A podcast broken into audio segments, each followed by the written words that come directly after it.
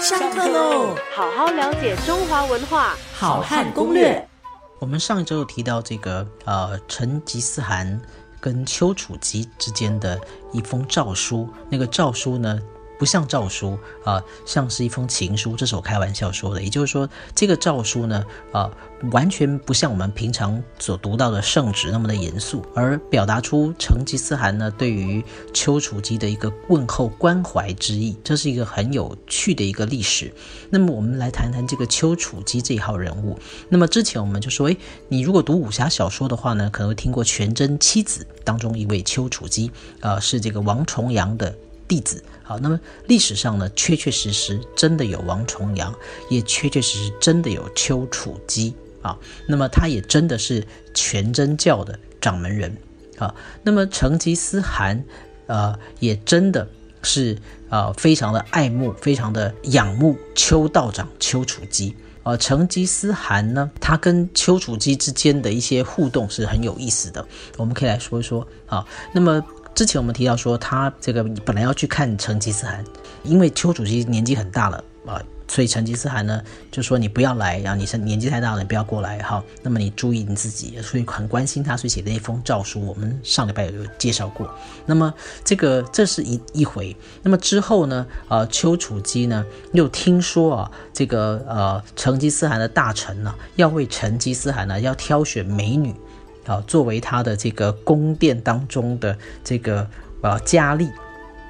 那么丘处机呢，丘道长呢，就就跟成吉思汗呢讲了一个故事，就关于这个当年春秋时期的齐景公啊，为了要呃削弱鲁国的呃国力，就派遣了八十位美女送给这个鲁定公，那么让这个鲁定公呢啊单溺于美色，就是呃衰败他的朝政。国家因此呢就无法再富强，所以呢就讲了这个故事给成吉思汗。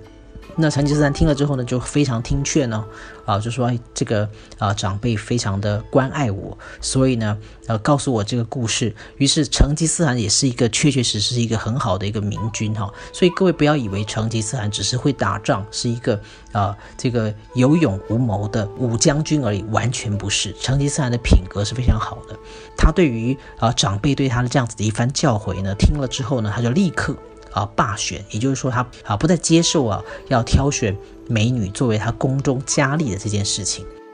还有一回呢，也是一样哈，这个呃成吉思汗呢，他过去已经有几次啊跟丘处机的一些交往之后呢，他又多次召见这个丘处机，询问他治国之道跟养生的方法。那么丘处机就劝他呢，你要敬天爱民，你要减少屠杀。你同时呢，也要清心寡欲，当然就传授给他一些啊道教的一些心法啊等等。那么这当中很密集的，在那一年哈，就是元太祖十七年的时候啊，这位如果各位去考察历史，都是可以查得到的哈。那么在元太祖十七年的那一年呢，丘处机觐见成吉思汗，这是历史上称之为龙马相会，原因是因为成吉思汗属马。那么丘处机属龙，所以那么成吉思汗又称他为神仙，啊，所以就称之为这个龙马相会。那么啊，那一年啊，成吉思汗呢三次召见了丘处机，就刚刚我讲说，